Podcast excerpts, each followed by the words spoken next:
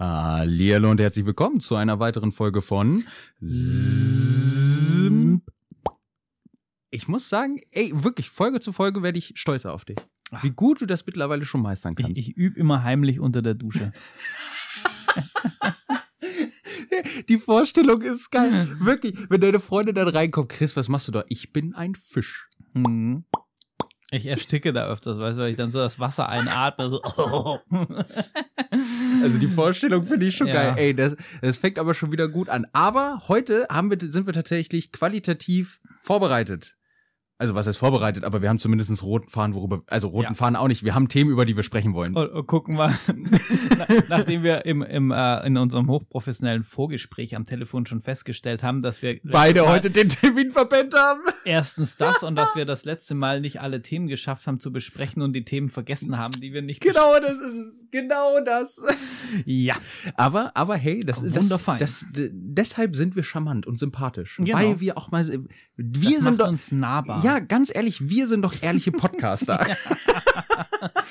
oh, genauso Oh boy. verballert wie der Rest der Welt. Ja, das stimmt schon. Äh, Zumal, ne, ich glaube Anfang des Jahres oder Ende letzten Jahres haben wir gesagt, ja, 2021 wird unser Jahr, wir werden hier richtig durchstarten dann mit dem Podcast. Eben 2022. Ja, das dachte ich mir aber auch. Wobei ich aber tatsächlich sagen muss, mit dem äh, Projekt, was ja äh, für Anfang 2022, weshalb wir am Telefon gesprochen haben, das Gemeinschaftsprojekt mit Ja. zwei weiteren Personen, ähm, oder eventuell drei, je nachdem, ob die dritte zu oder absagt, das werden wir sehen. Ähm, das verspricht ja zumindest schon mal für Jahresanfang eine ziemlich geile Reihe, die da kommen wird, wenn das Yes, so yes, alles yes, funktioniert. Auf jeden Fall. Auf aber, jeden aber Fall. Näheres wird dann ja eh nochmal bekannt gegeben. Jo. Seid, seid euch, seid, äh, seid euch gespannt. Ja, seid gespannt. Ich stelle mir gerade, wie willst du aus diesem Satz wieder Oh, rauskommen? Gar nicht, gar nicht. ähm, ja, sei, seid gespannt. Könnte was mit Rallye zu tun haben. Vielleicht. Aber auch nur eventuell. Mhm. Ich wollte jetzt noch nicht so viel spoilern, aber ja, Ja. würde irgendwie Sinn ergeben. Ne? Also zumindestens irgendwie mit mehr Federweg als 230 Ja, Millimeter. oh, geile Überle. Sehr, sehr schön. Ja, ja. Weil das wird nämlich auch äh, mit, mit den 230 Millimeter, das wird heute auch noch ja Thema und, sein. und das Thema, was ist Rallye? Nee, Bike. ich, ja, ich wollte gerade sagen, wie Ja. definieren wir ein Rallye-Bike? Weil wir haben am Anfang der Folge oder vor der Folge schon das kurz angestellt, dann habe ich irgendwann zu Chris gesagt, okay, nee, wir müssen jetzt hier anhalten, wir müssen das im Podcast klären, weil wir dazu unterschiedliche Meinungen haben. Aber von Jetzt haben wir vorne. euch schon alle völlig verwirrt und die denken sich, Alter, was stimmt auch mit denen schon Von, wieder? von wegen, man gut, dass sie am Anfang gesagt haben, Rundenfahrten haben wir nicht. 80 Prozent der potenziellen Hörer haben jetzt schon, ach nee, die Folge. Ja, oh, ey, das geht schon wieder so los. Obwohl, wer weiß, ich habe auch schon andere Seiten gehört, die sagen, das ist, äh, wir, wir machen einfach Comedy Offroad Podcast. Also laut, laut, laut ähm, Carina, ganz, ganz liebe Grüße an der Stelle vom Twinspark Podcast, Mhm. dürfen wir auch unser Intro nicht ändern. Finde ich gut. Weil ich, Ich hab's ja von weiß, vornherein gesagt. Ich weiß, ja. Nenn mich Nils den Marketinggott. Ja, auf jeden Fall, weil ich ja unbedingt dachte, wir brauchen was Professionelles. Das wenigstens das Intro, weißt du, wenn der Rest schon so eher so semi ist, dass wenigstens das Intro professionell Also ich weiß gar nicht, was du meinst. Ich finde, wir haben schon sehr stark an unseren Stimmlagen gearbeitet, dass wir nicht mehr so sprechen. Wir, wir äh, werden nächstes Jahr eine Offroad-A-Cappella-Band gründen. Da, ich muss sagen, damit haben wir jetzt nicht gerechnet. Wir singen dann zum Takt unserer Auspuffanlagen. Oh Gott, ey. Weißt du, das könnte dann so ein Galileo-Projekt werden Ja. oder sowas. Na, herrlich. Aber genau, worüber wir heute sprechen, um so einen kleinen Ausblick zu geben. Ich habe eine News aus der Treiwelt. Äh, wir sprechen heute über Enduro, Hard Enduro Jo. und Normal Enduro. Wir sprechen über Neuerscheinungen, deshalb auch der, die Anspielung mit den 230 Yep. Millimetern. Ähm, wir sprechen über die Definition, was ist Rallye-Bike. Und ich glaube, ich muss gleich niesen. Ah, nee, jetzt ist weg. Und äh, was denn noch? Ja, kur einen kurzen Teaser Richtung Richtung Dakar und ähm, Mhm. So einen kurzen, mal gucken, wenn es noch reinpasst, äh, so Richtung kleine Rallye-Veranstaltungen, aber nur Oh ja. so ganz kurz, ähm, was ich eventuell Oh, nächstes stimmt. Jahr vorhabe, Ja. wo ich aber sicherlich im, im Rallye-Talk auch noch mal ausführlicher drüber erzählen werde. Ja, das finde ich eine geile Nummer. Und was mir noch eingefallen ist, wir können auch noch mal über meine XT reden, weil wir da noch ein paar Sachen angepasst Ja. haben. Das können wir auch noch mit einschieben. Und wir ich- können darüber ja? sprechen, dass wir das erste Mal ähm, jetzt auch Na, nee, das zweite Mal jetzt schon, dass wir nochmal mit der AJP und der Ah, Beta jo, im Gemüse stimmt, zusammen unterwegs stimmt, waren. Stimmt, stimmt, stimmt. Und echt eine, echt eine äh, coole Session hatten. Ja, wie, es wie war echt fand. eine schöne Nummer. Ja. Also das fand ich auch. Und ich weiß jetzt schon, dass wir bestimmt irgendwelche Themen, die wir gerade aufgezählt haben, gleich wieder vergessen werden. Zu 100 Prozent. Sch- Schreibt uns dann bitte, weil wir vergessen's. es ist halt wirklich so. okay, gut. Ähm, ich würde anfangen, weil meine Sachen gehen relativ flott. Und äh, da vielleicht auch erstmal mit der mit der News anfangen, äh, relativ nerdig wieder, kommt aus dem Dreisportbereich. Und zwar äh, bei dem Siegerteam Honda Repsol, Montesa Honda Repsol, ach keine Ahnung, Honda Repsol, dem, dem Dreiteam, wo Tony Bo auffährt, der jetzt, ich glaube, 30-fache Weltmeister. was ja hat, er, auch hat er eigentlich am gewonnen? Stück. Am Stück.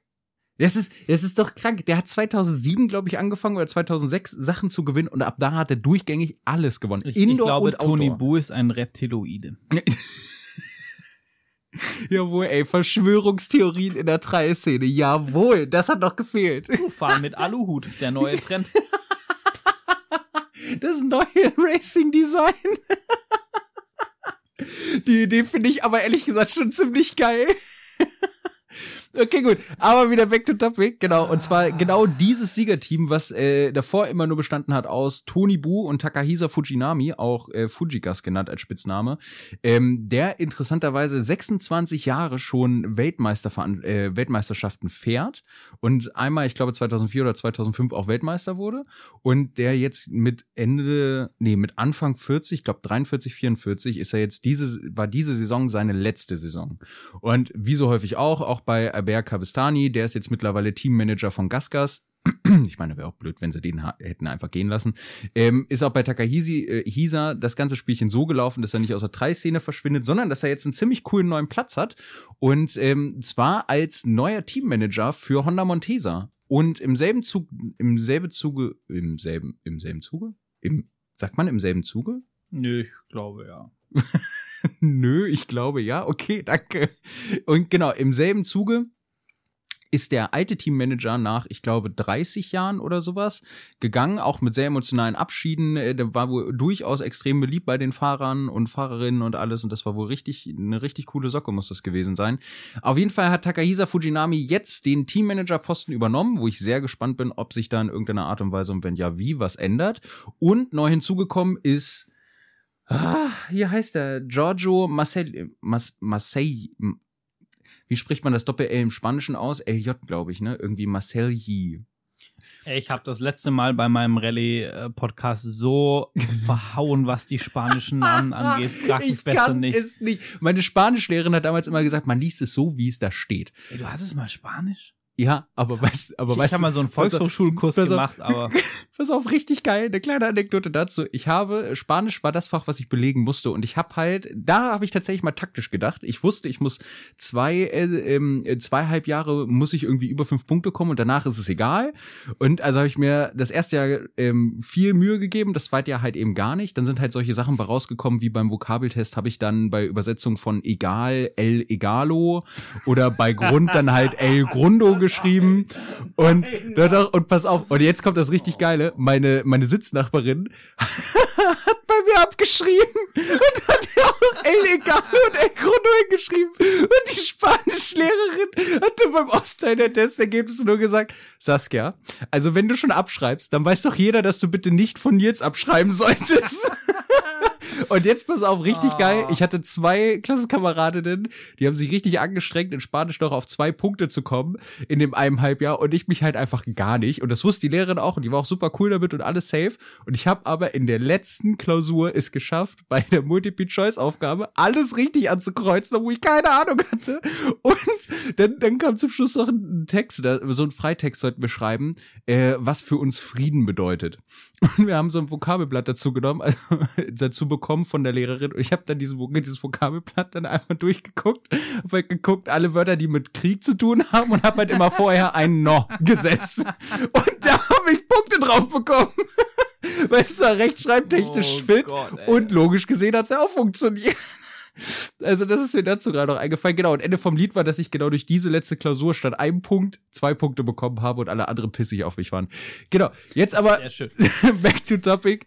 Ähm, Giorgio Marcelli oder wie auch immer er ausgesprochen wird, ist jetzt nachgerückt. Der war in der Honda Montesa Academy vorher, also praktisch in dem Zweiteam, ähnlich wie man es aus der Formel 1 kennt, mit Red Bull und äh, mit Red Bull Racing und dem anderen Team, den, was sie noch haben.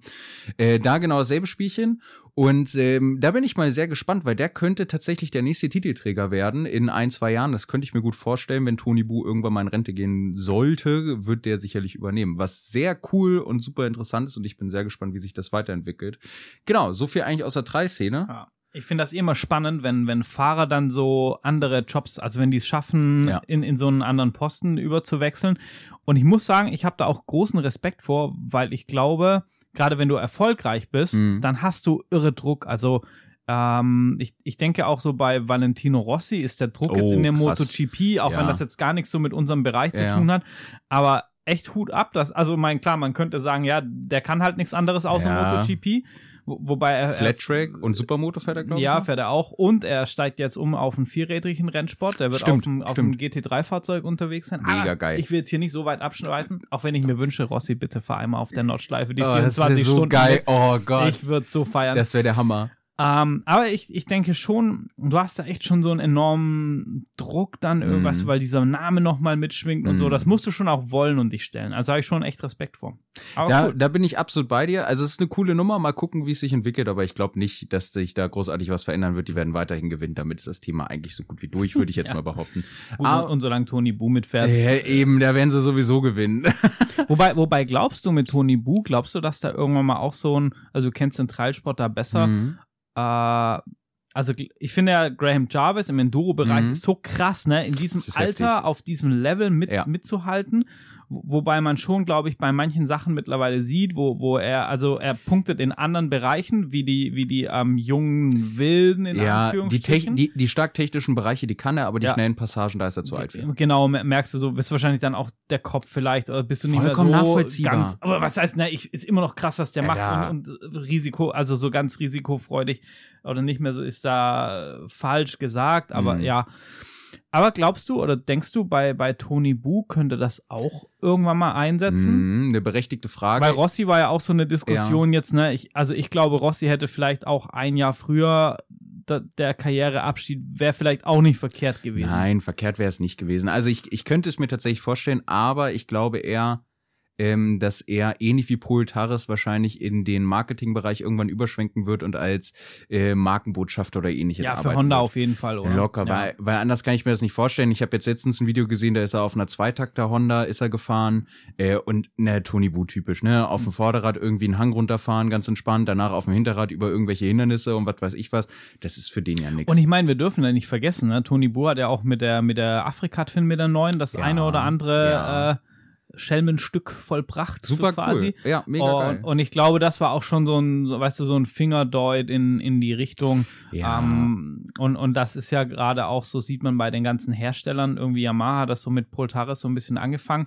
Und dann, egal Klar. ob das Touratech mit Kevin Gallas war, ob das jetzt äh, Honda mit Tony Bu war, KTM mit äh, Manuel Littenbichler. KTM mit, mit, mit Letty, äh, jetzt auch die, über die, wo wir nachher noch sprechen, Ja. von, von der Ducati. Also jedes geländegängige Motorrad, immer. auch die Aprilia Ja, Touareg, wo sie voll, über irgendeinen. Motocross-Track und äh, mit dem irgendwelche Tables springen und so, das ist ja gerade auch so, also musst du ja machen irgendwie. Ja, ich meine, das ist Hersteller, ja auch so, da können wir meinetwegen auch schon direkt aufs Thema überleiten, weil das bei meiner XT, das können wir auch hinten dran denken oder ansonsten Ja. im nächsten Podcast. Ähm, die, äh, die, die Videos, die wir gesehen hatten von der Touareg-Vorstellung auf der EICMA, das war halt, Alter, das war Boss-Level. Ja, und, Über einen fucking Supercross-Track mit der Touareg und halt auch nicht gerade zaghaft, sondern richtig rangenommen. Da dachte ich mir, holy fuck. ich muss ja auch sagen, mir gefällt die Touareg von der Lichtmaske her gar nicht. Ja. Ich finde, ich finde, das Motorrad ist echt gut gelungen von der Seite und so. Ne? erstaunlich, ne? Auch Aber- die Geometrie Ja. sieht schick aus. aber dann sieht, sieht, weißt du, auch dieses Windschild alles noch Ja. okay und dann sieht das Licht, sieht aus wie von so einem Roller geklaut. Aber- wo, ich- wo ich mir gedacht habe, hä, aber wie, wie, warum? Ey, das ist aber so geil. Die, die Frage kam mir letztens schon öfter, wo ich mir dachte, gefühlt geht nichts über die Lampenmaske deiner Afrika-Twin. Gefühlt. Ja. Ich weiß, das ist anders und es gibt auch noch ein, zwei, wo du sagst, die sind auch schick. Aber ich weiß auch, dass du da hart nerdig bist und echt deine eigene Meinung hast, was völlig in Ordnung und vollkommen gut ist. Aber das ist einfach, weißt du, die Lampenmaske, die würde mich doch nicht mal stören. Bei der Touareg denke ich mir halt so, ja, das passt irgendwie. Das Ding sieht halt aus wie so ein Alien-Motorrad aus den 80er Jahren. Hier, hier wie, wie, wie diesen einen 80er-Jahre-Serie auf dieser hässlichen Honda CBR. So, also, ey, wirklich dieser Lenker von der Touareg. Wie viel Rice soll denn noch im Lenker drin sein? Ja, das ist Alter, krass, ne? da, Das ey, ist da denke ich mir, krass. wie soll das denn stabil funktionieren? Das, der bricht Ja. dir doch. Das kann doch nicht sein. Also logischerweise wird's halten, ansonsten würden die Dinger keine Zulassung in Deutschland bekommen, klar. Aber Das, Alter. das ist aber ein guter Punkt, den du ansprichst, weil wenn du dann, wenn du das, die Geometrie mit einem Lenker mit so einem hohen Rise hast, dann ist das natürlich super schwierig, wenn Ja. du sagst, du möchtest jetzt einen, einen Rental oder so irgendwie mit einem mit einer anderen Kröpfung fahren, voll. weil dir das besser besser taugt, weil dann brauchst du entweder musst du dann mit Lenkererhöhung arbeiten bis zum Umfallen Aber ich wollte gerade sagen, bis zum Umfall. Und dann sind Ja. die Dinger auch wieder so hoch, dass es sich schon wieder instabil fährt. Oder vielleicht kriegst du auch gar keine und musst dann Das ist irgendwelche guter Punkt. Sondersachen dir bauen. Aber Vor allem, wenn du, also ich mal, sag mal so, wenn du im Sitzen fahren willst, dann, dann geht das ja alles noch. Ja. Aber wenn du das Bike im artgerecht im, im Stehen bewegen willst, dann kann das echt schwierig Das werden. ist halt der Mist. Das da haben wir jetzt ja auch beide viel rumexperimentiert. Genau, An ja. der Beta, an der XT, an der Ja, Twin. ja. Und das macht extrem viel aus. Ey, mega. Vor allem an der IJP. Weißt du, dann ist es so, wie als wenn ich auf meiner IJP im Stehen fahre. Ich sehe halt aus wie Gollum. echt ein bisschen, das ist so Ja, Enduro-Gollum, das ist echt so lustig, ey. Ich bräuchte echt eigentlich so, ein- so ein Jersey, wo irgendwie Enduro-Gollum oder sowas draufsteht. Das Aber wäre schon sagen, mega sagen wir auch mal witzig. so, ne, das Motorrad, was wirklich zu 100% von der Geometrie zu dir passt, das muss auch echt noch Ja, das werden. stimmt schon. Das, Das das ist, stimmt äh, wirklich. Da hast du nicht ganz Es unrecht. ist mit einem 1,63 Meter schon schwierig, ne? Ich, ich habe auch echt das Problem, wenn ich auf die XT aufsteige, ich komme einfach nicht auf den Boden. Das geht einfach nicht. Und die IJP ist schon so hart an der Grenze. ah, Herrgott. Aber genau, Touareg wurde vorgestellt von Aprilia. Ich bin mega gespannt, wie es sich durchsetzen wird. Das einzige Problem, was ich persönlich sehe, ist echt die Haltbarkeit auf lange Sicht. Also jetzt auf drei bis fünf Jahre hingesehen, dann auch wirklich harten Offroad, äh, harte Offroad-Bewegung, weil die Geometrie ist sehr zusprechend. Das, was sie damit jetzt vorgeführt haben, ist sehr geil und Hut ab, dass sie es gemacht haben. Dann ist die Frage mit den Aftermarket-Parks, wie du ja auch schon gesagt hast, mit dem Lenker. Dann ist die Frage, was ist mit Fahrwerk? Kannst du da was einstellen? Kannst du es verbessern? Ja, wie gut es ist, das voll- Fahrwerk ist überhaupt? ja. Ja, aber dann stellt sich wieder die Frage, wie gut sind die Komponenten da drin? Du, weil du kennst es selber, Kayaba-Gabel gegen Matsushi-Gabel oder ähnliches. Sind da halt auch Qualitätsunterschiede? Dann ist die Frage, okay, gut, wie ist die Händlerabdeckung über Deutschland gesehen, gerade mit Service? Weißt du, weißt du den Serviceintervall, fällt mir gerade ein? Nee, wa- nee, Wahrscheinlich ich irgendwas mit Aber, 5000 äh, Kilometern, oder? Nee, nee, nee, nee, nee. Meinst du? Ah, nein, die sind alle zwischen 12 und 15.000 Okay, dann Kilometer, geht's die ja. Bikes. Ja, dann, dann ist aber auch wieder okay. Also irgendwo in der Range wird das liegen. Also ich, ich muss aber Ja. nichtsdestot, nichtsdestotrotz muss ich sagen, die ähm, Touareg ist eine ist ein geiles Angebot für eine Nische in der Nische, Also ich weil muss, es ist klein, ja. schmal und es wirkt hin. Ähm, Also ich muss sagen, es ist halt so das erste ja, Bike, agil. ist das erste Bike, was so mal ähm, in die T7-Kerbe wirklich schlägt. Aber und das finde ich wichtig, äh, es schlägt zwar in die Kerbe, aber schlägt nicht zu 100% in die die in die Designlinie. Genau. Ich, ja, nee, in die Designlinie gar nicht, finde ich auch. Also jetzt unabhängig davon, ob mir das Licht gefällt oder nicht, Mhm. finde ich es gut, dass, dass gerade die Hersteller mehr wieder auch so, weißt du, der eine baut ein bisschen runter, der andere macht eckig, der andere macht. Ich finde, Ja. ich finde das gut, dass, dass die, egal ob sie einem gefallen oder nicht, aber dass es nicht so diesen Einheitslook, den es eine Zeit lang Ja, gab. Jedes genau. Motorrad, egal von welchem Hersteller, sieht gleich aus, sondern die, die gehen ihren eigenen Weg und das finde ich sehr, sehr positiv. Und also mit der Haltbarkeit, ehrlich gesagt, ich glaube, ich würde das gerne so ein bisschen aufdröseln. Ich glaube, was Motoren und Getriebe angeht, braucht Mhm. man sich äh, echt keine Sorgen machen. Meinst weil, du? nee, ich glaube, da kann sich heute einfach kein Hersteller mehr irgendwas leisten, was scheiße ist. Aber BMW, Außer- bei BMW denkt man das auch. Ja, bei, B- außer du hast halt einfach ähm, generell irgendwelche Montagsprobleme und hast halt eine Montagsmaschine erwischt. Ja, Weil klar, guck das mal sogar bei uns in der Bubble, ey, Honda, eine, eine Afrika-Twin, also eine neue Mhm. Afrika-Twin bei, bei Christian und so, der super Probleme hat und Honda, was voll. für Zuverlässigkeit Voll. 1000 ja, ja, steht, ja, ne? total. Und also du kannst es, glaube ich, echt ähm, Ab- schwer sagen. Aber da ist auch wieder die Frage, klar, Zuverlässigkeit 1000, aber das fällt halt dann unter die alten oder bewährten Motoren. Mhm. Mit, äh, mit zwar viel Kubik, aber wenig Leistung und all sowas. nee, und es war ein moderner Afrika-Twin-Motor. ja, ja, Das aber es war ja kein- 1100er, 1200er Motor. Ja. So, klar, logisch ist er modern, aber nur weil er modern ist, heißt ja nicht, dass er gleich gut ist. Von der Haltbarkeit. Also jetzt Ja, wirklich schon, nur aber- rein auf die aber- Haltbarkeit. denk, ja. denk an die alten Audi Fünfzylinder. Ja. Da konntest du Sand reinschmeißen oben in Öldecke gefahren. und die Dinger sind gefahren. Ja, das kannst du ja bei einem, bei einem heutigen VAG-Motor nicht mehr machen. Nee, das Dass kannst das du nicht machen. Geht, ist auch also vollkommen ich denke, klar. Das sind schon alles moderne Motoren und ich glaube ganz ehrlich, was die Haltbarkeit von Motor und Getriebe, ey, du kannst bei jedem Hersteller Pech haben. Ja. Ich glaube, ich glaube auch, dass sowas wie, weißt du, so dieses Bulletproof, was ganz früher gebaut wurde. Die alten Afrika-Twins, die alten GS und sowas, Hammer. ja. Mhm. Das, das ist heute echt schwer zu finden, auch aufgrund von der Komplexität einfach mit dem ganzen Software-Gedöns und so, was Och, überall ey. drin ist. Oh, ich Al- brauche also- 20 Fahrmodi, damit ich auch immer genau ja, das mein, richtige. meine ich nicht mal. Allein, allein wenn du guckst, ein Vergasermotor funktioniert einfach mechanisch. Der hat Ja, das stimmt. Einspritzung ne? ist noch mal was so, anderes. Und jetzt Mhm. hast du schon Einspritzung mit Sensoren, mit Lambda und allem drum und dran. Allein da hast du ja schon viel mehr technische Komponenten, wo halt nicht mehr funktionieren Ja. können oder Fehler verursachen. Und ja, deshalb. Aber ich glaube, was halt spannend ist, ist, ähm, wenn du das Ding Offroad fährst, wirklich, was hält, wie lang halten die Lager, die Umlenkung Das wäre jetzt der nächste Punkt. und sowas. Wie ist das gefertigt? ne? Gerade Und die Umlenkung ist ein interessanter Punkt, Ja. da hast du vollkommen recht. Weil äh, wir hatten jetzt am Anfang nochmal drüber gesprochen, 1000 PS hatte, glaube ich, die T7 auf der Breslau mit dabei. Ja, Genau. Und da hatten, da hattest du ja auch gesagt, der Gallas ist ja in seinem Video die, die Touratec-Parts gefahren. genau. Und ja. da hat ja alles funktioniert. So, jetzt aber auf der Breslau war es so, dass das Federbein von Touratec durch war und die ein neues einbauen mussten. Genau, auch wieder von Touratec und das hat Genau. dann die ganze Rallye gehalten muss. Vielleicht hatten sie Aber- auch ein Montagsmodell. Klar, das kann Vielleicht- immer passieren, aber der Punkt, worüber wir halt eben auch gesprochen hatten oder gesagt hatten bei im Gallas-Video, sind ist zwar auch eine krasse Belastung, aber immer punktuell. Auf der Breslau hast du halt eine dauerhafte Belastung. Ja. Und das ist, glaube ich, echt so ein Punkt, das wirst du bei Touareg auch sehen, wenn du wirklich das Ding richtig rannimmst über mehrere Kilometer oder was weiß ich, sagen wir mal 100, 200, den Tim. Das wirst du merken, wenn Ja, du den. Tim fährst und nur die Extremspuren fährst. So, und da halt eben auch mal wirklich Kette gibst, sage ich mal. Dann wirst du halt sehen, okay, hält das Moped und, und auch gerade die Umlenkung.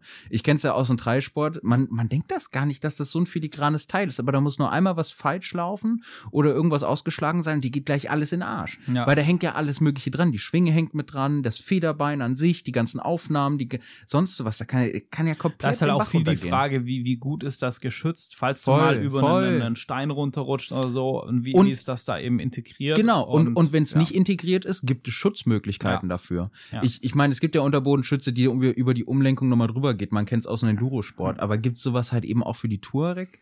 Oder jetzt unabhängig von der Touareg, gibt es sowas dann für die neueren Modelle, was wünschenswert wäre? Auf der anderen Seite stellt sich halt auch immer wieder die Frage, dass ja das, was wir auch schon festgestellt haben, wie viele Leute prozentual gesehen nehmen ihre Maschine wirklich richtig und, offroad-technisch und ganz ran. ehrlich, ich glaube, das werden immer mehr. Weil, guck mal, allein ja, der TED, Trendentwicklung. den, den TED, hm. den kannte vor drei Jahren noch kein Mensch. ja, Heute kennt den TED voll. jeder. Hm. ob das gut ist für den TED und ob der vielleicht dafür Lass- sorgt, dass wir viele TEDs irgendwann sagen, nicht da mehr können wir fahren noch zwei können, Stunden drüber so, reden. Ja. Steht auch. Aber ich, ich glaube schon, dass es mehr Leute gibt, auch wenn, wenn du siehst, egal ob Mammutpark oder sonst wo, wie gefragt diese Offroad-Trainings sind, voll. Zumal du ja sowieso wenig Gelände hast. Ob die Leute das dann wirklich machen und sagen, ich fahre da ein Training und fahre dann dafür jetzt so, so wie wir beide, wo gucken, so oft wie möglich irgendwo ja. Offroad zu fahren oder ob die sagen, war eine coole Erfahrung, ich mache ein, zweimal im Jahr so ein Training mit und ansonsten weiß ich, dass wenn ich mal irgendwo an eine Schotterstraße komme, kann ich die fahren und bin damit zufrieden. Das, das steht auch wieder auf einem anderen Blatt, aber ähm, ich, ich glaube schon, dass das, dass das dahin geht, dass es mehr wird, aber ich glaube, wir sind uns auch einig, dass wenn du das Motorrad, diese schweren Maschinen permanent so belastest wie in diesen Werbevideos oder wie ein Paul Tarres das tut, dann hast du sehr viel zu schrauben. Voll, glaube ich. Das sehe ich halt eben ganz genauso. Und dann ist aber halt eben auch wieder die Frage, die dabei kommt, wie schrauberfreundlich sind die Mopeds gestaltet mittlerweile. Ja. Das ist halt echt das Ding, wenn ich so an eine T7 denke, wir hatten es äh, bei außer Bears Bubble den einen. Jarek, äh, falls du das hörst, liebe Grüße, der, der da auch am Moped rumgeschraubt hat. Das ging ja. Also klar war das jetzt auch nicht die Welt, aber es waren schon einige Veränderungen, die auch nicht gerade äh, wenig ausschlaggebend waren. Aber es ist halt echt so die Nummer dabei. Ne? Wie gut kannst du daran schrauben? An der Twin ist es zwar auch ein bisschen verbaut, aber es geht. Bei meiner XT kommst du eigentlich auch ziemlich gut überall ran. Aber das ist vielleicht auch noch dieses alte Design, ne? wie die XT 550er oder 500er, die, ähm, die, die so mega bekannt geworden ist, weil du da einfach, das kannst du alles machen. Oder wie bei den alten GSen. Da ist es ja halt eben ganz genauso. Da kannst du einfach viel selbst machen, ohne großartig viel Stress. Ja, auf jeden Fall. Äh, Da muss ich immer an dieses eine Video denken, wo Linden Poskett bei einer neuen Afrika Twin Luftfilter wechseln muss und sich tierisch aufregt, wer so einen Quatsch baut. das war sehr schön. Ja, Ach, das ist aber auch so. ey, wenn wir schon bei der EICMA sind, dann lass uns noch mal über ein anderes Bike sprechen. Und zwar die Desert X von Ducati. Ja. Ah, ich muss ja sagen, Wo wir, wo wir über das Thema Designlinie und T7 gesprochen haben. Ja. Und ich muss ja mhm. sagen, wenn du ein schönes Bike bauen willst, ein Offroad-Bike, Mhm. dann nimmst du halt einfach eine Afrika-Twin, interpretierst das Design modern. Nein, Spaß. Ja, doch, also, Aber- also, nee, warte, ich, ich habe ja gesehen, du hast nebenbei schon die Bilder gegoogelt. Ja. Ähm, ich muss tatsächlich sagen, das ist ein ziemlich guter Punkt. Das hatten wir, glaube ich, auch schon mal geschrieben über WhatsApp, dass, dass die Desert X sieht schick aus, aber es ist einfach wirklich ein Twitter zwischen Afrika Twin und T7. Ja, Ich finde, ich, ich sehe die T7 nicht so drin, ich sehe eher noch so die alte Guck Kachiba doch mal im Elephant. Profil. Oberste Reihe, zweites Bild von rechts. Guck dir mal nur die Front an, wie die Tank, wie der Tank geformt ist, wie hoch die Schnauze vorne hoch, wie, wie krass die Schnauze vorne hochgeht und all solche Sachen. Ich finde, das ist völlig die Designsprache von der T7. Weil die T7 auch einen sehr aufgebäumten Tank hat. Wo ist denn da Ja, gut? das, das hier ja, du. genau, okay, da ja, und gut. dann halt eben auch die Linie über dem Vorderrad, auch wie die Gabel aussieht. Das ist halt schon auffällig. Ja, ich finde, also mich erinnern sie tatsächlich mehr an die, an die Ka alte äh, Kachiba Elephant. Ja, das war das italienische Kultreisebike.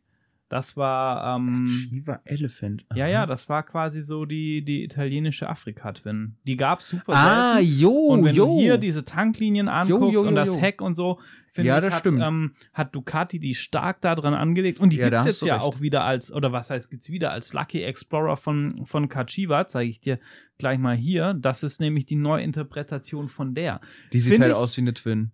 Eine neue. Voll, oder? Ja, die Maske, die, die so ein voll. bisschen größer, finde ich nicht so, So schön, leicht futuristisch, aber es sieht halt auch nie, also sorry, aber das sieht für mich nach Sportstourer aus. Das sieht für mich Ja. nicht nach Offroad aus. Die Desert X sieht für mich nach Offroad aus Die oder Desert mehr X, Offroad. finde ich, sie, die hat so, ich finde, sie hat sich ganz viele Elemente. Ich finde so, diese Partie, da, so Windschild Ja, und den ja, Scheinwerfer voll.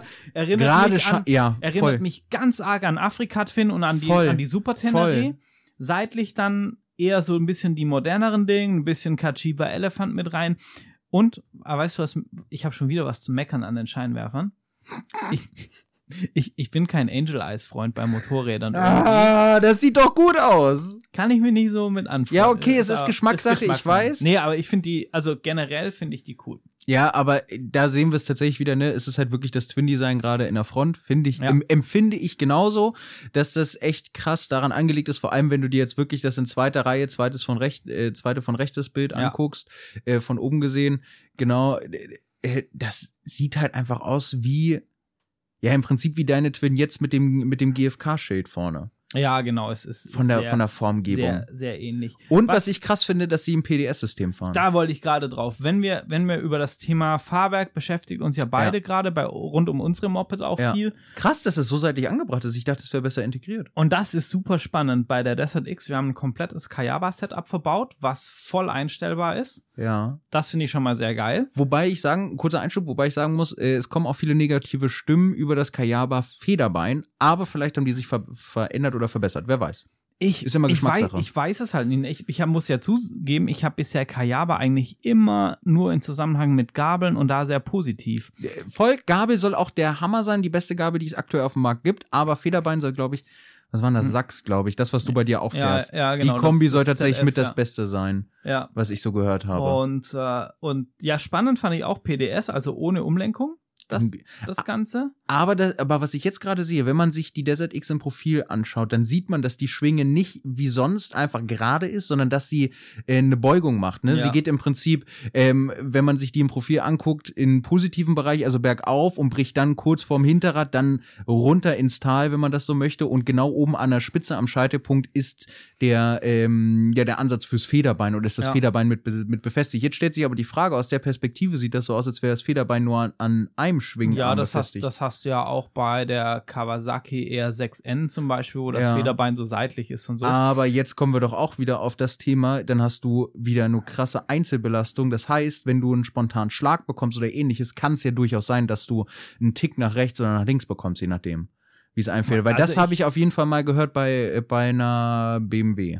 Also ich, keine Ahnung. Also eher, ich glaube, ich hätte eher, eher Bedenken, dass, wenn ich stürze und das Ding auf einen Stein knallt Ja, oder voll. so irgendwie, das wäre jetzt eher. Aber so an sich optisch finde ich das ganz cool. Es ist auch mal was anderes. Ja, was ich, stimmt. was ich eher so ein bisschen schade finde bei dem, bei dem Fahrwerk mal wieder, sie bauen einen Wüstenrenner, so quasi, wo, wo den, den Marketing, Phrasen Rallye-Bike ganz oft hinten angetragen wird. Ja. Irgendwie, da, da wollen wir auch gleich nochmal drüber sprechen, über das Thema. Und jetzt haben sie 230 Millimeter Federweg vorne und 220 Millimeter Federweg hinten. Und Ey, damit muss kann ich halt- eine Dakar fahren und da springe ich und 10 ich- Meter Dünen mu- runter. Gut, die, die, meine Afrika-Twin hat auch nur 220 vorne und hinten. ja.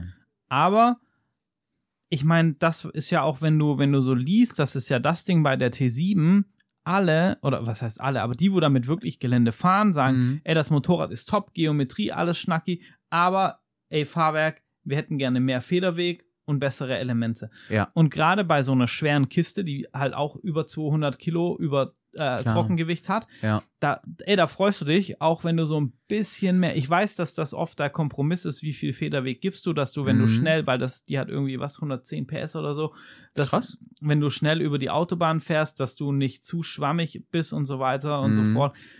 Aber ich, also ich persönlich würde mir wünschen, dass sie da einfach mehr Federweg, was Aprilia mit der Touareg einfach gemacht hat. Die haben, glaube ich, 260 Millimeter Federweg vorne und hinten, Uh, irgendwie sowas. heiß. Und dann, wo ich mir denke, ja, dann geht's ja wohl doch. Ja. Also tut es doch bitte. Ich, genau das ist der Punkt. Zum einen geht es, zum anderen stellt sich aber halt da auch wieder die Frage, wollen sie es einfach nicht machen, weil sie jetzt gucken wollen, wie sich der Trend entwickelt und wenn die Nachfrage nach, nach mehr Federweg wirklich steigt, ob sie es dann erst machen, weißt du, dass sie jetzt vielleicht eher eine Art Kompromissbike rausgebracht haben, was auch Straßenfahrer oder Tourenfahrer abholt, wobei ich halt, also ja, oder es ist halt das Thema Sitzhöhe vielleicht auch. Weil Das- die ist das halt kann jetzt auch sein. 87 Zentimeter Sitzhöhe ja, und mit nochmal 5 Zentimeter mehr Federweg nach oben wärst du dann halt irgendwann bei, bei 92 oder so. mhm. Da, dann bist du halt schon fast im Bereich von der, von der Sporty, wo halt irgendwie Ja, das stimmt 96 schon. Zentimeter, also, we- weiß ich nicht. was aber hart sexy ist, ist der, ist der optionale Tank für hinten, oder? Ja, das Er sieht ich so cool. geil aus. Oh. Das ist halt Rallye-Style. Ja, Rallye-Style, aber auch nur der Style. Nee, also ich, ich muss ganz ehrlich sagen, so frei von der Schnauze, äh, frei aus dem Bauch raus, äh, das Ding sieht geil aus. Sie haben ein interessantes Moped auf den Markt gebracht, was eine klare Designsprache von anderen bereits bestehenden Motorrädern spricht, was nicht unbedingt negativ sein Ja. muss, weil sie trotzdem durch dieses etwas kantigere Design einen schönen neuen Wind mit reingebracht haben. Vor allem das Heck sieht geil aus. Aber Ja. Und da, das ist, wirkt mir aber hart ähnlich zu deiner Twin und wie, eher wie eine Neuinterpretation als Ja. irgendwas anderes. Also ich muss auch sagen, ich, die würde ich schon gerne mal fahren. Und mich Voll. würde mich würd auch die Touareg zugegebenermaßen interessieren, mal Voll, zu fahren. genau. Ähm, bei der Desert X ist für mich halt eben echt das Ding, dieses Fahrwerkthema, ne? Also ich habe echt ein Problem damit, wenn es nur einen äh, auf, auf Mann, wenn das Federbein nur an einem Schwingarm angebracht ist und nicht an beiden, je nachdem, ich kann es nicht einschätzen, für mich Ah, du, wirkt du, es meinst, falsch. du meinst zentral quasi. Genau, das Du ist bist ja zentral. Kein, kein DualShock hinten. Dankeschön. Du verstehst mich. Mhm. Genau, aber das ist tatsächlich das Ding. Mich würde auch die, die Fahrweise interessieren. Ich glaube, es ist schon eine coole Ansage. Preis lag ungefähr bei 16 Scheinen, glaube ich, Basis. Ähm, das ist schon eine coole Idee, aber in meinen Augen, ähnlich wie du es ja auch schon angedeutet hast, ist es halt einfach noch ausbaufähig. Mhm. Ja, also zumindest für das, was, was wir wollen. Da wäre, glaube ich, eher die Yamaha T7 World Raid oder Oh ja. Also quasi so die, mir. die Poltaris wäre Ich glaube, das wäre. Oh, das wäre so ein. Oh. Die hat einen riesen Vorteil. Hm? Die hat keine Fahrmodi. Ey, ey, ey. Oh, ich glaube, acht Fahrmodi hat die Ducati. Acht oder sieben? wir, wir hatten wir hatten es gestern, als wir als wir Ja. im Offroad fahren waren mit mit den leichten Enduros, so drüber, wo, wo wir echt gesagt haben, Wer braucht okay, das? Ich kann das verstehen, dass du sagst, du hast ein Mapping voll auf die 12, alles was geht. Ja. Und du hast ein Mapping mit reduzierter Leistung, wenn du sagst, okay, du fährst irgendwie auf rutschig, Genau. schmierig so. Ja. Und, und aber dann ist halt auch die Frage, wa, was machen dann die anderen Genau. fünf? Wenn ich, genau, wenn ich mir das angucke, dann hast du irgendwie dynamisch, dann hast du Sport, dann hast du Wet, okay, ja, dann hast du Straßenverhältnisse. Das ist ja noch nachvollziehbar. Ja. Dann hast du aber zwei Modi für Offroad fahren.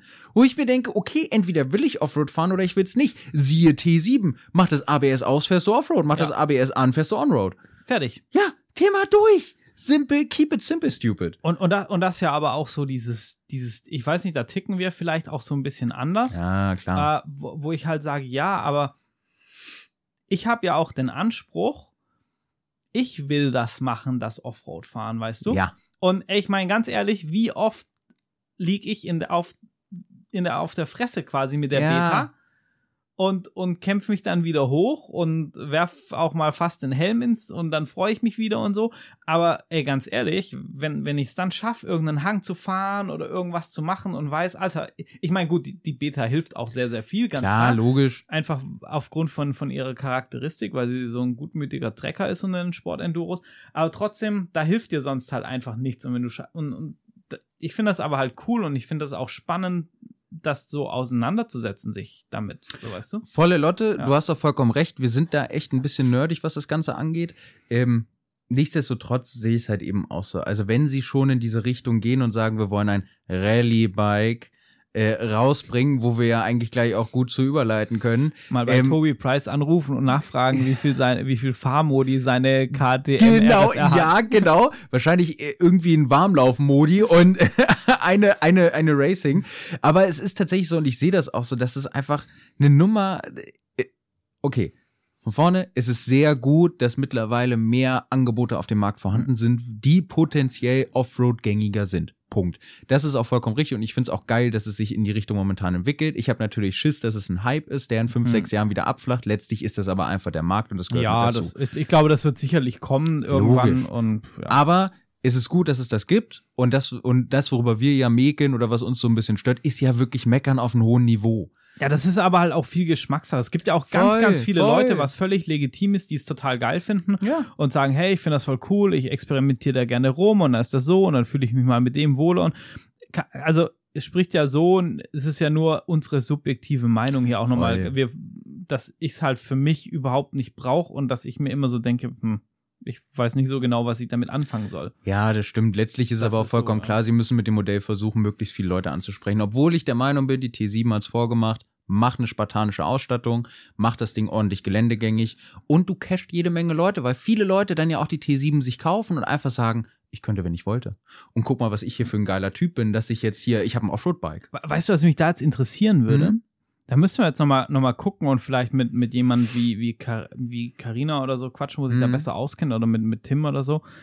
Hat die T7 die ganzen Hersteller dazu getriggert, jetzt auch sowas bringen zu Voll. müssen in den Ey, Bereich? ganz Oder, ja. weil, aber die Entwicklungszyklen sind ja auch relativ lang, ne? So drei bis fünf Jahre, denke ich mal, ist das schon, wo du aber baust die und werden es ja auf Halde du- liegen haben. Bis, nee, glaube ich nicht. Also, also nicht das gesamtfertige Konzept, aber den Großteil kann ich mir schon vorstellen. Sowas wie Rahmengeometrie wird sicherlich in der Forschung oder Entwicklung irgendwo mal ausprobiert worden Oh, sein oder übernommen werden. Ja, keine Oder, Ahnung. und ich meine, guck mal, es passt ja. Vor wie vielen Jahren kam die T7 auf den Markt? Ich glaube jetzt drei Jahre mittlerweile. Mhm. Und guck dir das jetzt an, jetzt kommt rein zufällig eine gut, Ducati. Ja, dann, ja, schon, ja, das, Also, das würde hinhauen. es, es haut hin und ich bin der Meinung, man hat es ja auch an den Verkaufszahlen gesehen, das, was man so mitbekommen hat, die sind ja durch die Decke gegangen bei der Mhm.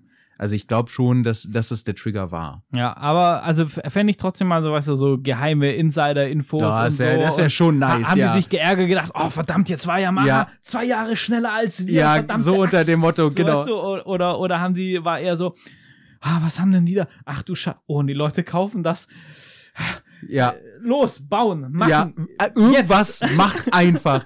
Ey, aber es ist, Ja. es ist, ich finde, Das das ist eine gute Frage. spannend, ja. Da kann man ey, letztlich ja auch nur drüber spekulieren. Ich Ja. könnte es mir tatsächlich aber durchaus vorstellen.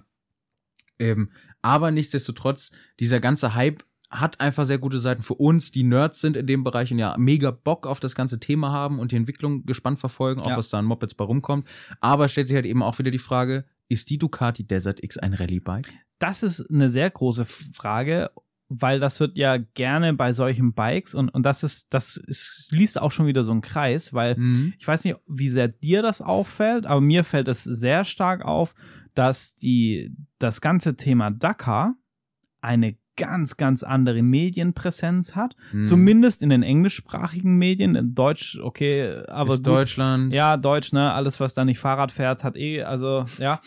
Ähm, in den Medien quasi nichts mehr verloren gefühlt. Aber in den englischsprachigen Medien ist, ist Dakar so allein was, also Red Bull Mhm. TV macht eine komplett eigene Vorserie, Discover the Dakar mit irgendwie mehreren Folgen, wo sie die Ja. Rallye komplett erklären, was passiert da Was und mega so. geil ist. Und was echt cool ist, und du merkst ja natürlich auch, dass egal ob das die Touareg, ob das die Desert X, allein da schon der Name, die T7 World Raid, die springen da alle mit drauf. Du siehst auch in meinem Ready-Podcast heißt ja gesagt, wahnsinnig viele Hersteller, wo, wo Mhm. dieses, wo dieses Jahr am Start sind. Also so ein großes Feld an, an äh, Factory-Herstellern, Factory-Riders gab es schon ewig nicht mehr im Motorradbereich in der, in der Dakar. Und das kriegt über diesen ganzen Trend natürlich, hat die, weil so irgendwie Anfang der 2000er ist die Dakar ja so voll vom, vom Schirm verschwunden. Ne? Das Ja. war so, ein, so eine Veranstaltung für so einen Haufen Spinner, wo man aber nichts so mitbekommen hat. Und das, das finde ich schon spannend da zu sehen, ja. es, es ist so, ich bin der Meinung, dass die wahrscheinlich endlich mal einen vernünftigen Social Media Manager angestellt haben oder einen Marketing Manager, der mal ein bisschen Ahnung vom Fach hat. Die, die Saudis pumpen da genügend Geld Ja, rein, das sowieso. äh, vielleicht, vielleicht haben sie ja jetzt auch einfach finanzielle Ressourcen, wo sie es mehr mitmachen können. ja. Ich muss aber ganz, also ich finde, man ah, merkt das ist schon. ein spannender Punkt, ja. Hm? Ja, voll, auf jeden Fall. Weil, weil Saudi-Arabien sich natürlich oder die Arabischen Emirate ganz stark bemühen. Das war auch in der, in der Dakar-Präsentation, Mhm. in der Pressekonferenz, die ich ja komplett geguckt habe, die anderthalb Stunden oder was das ging, Mhm.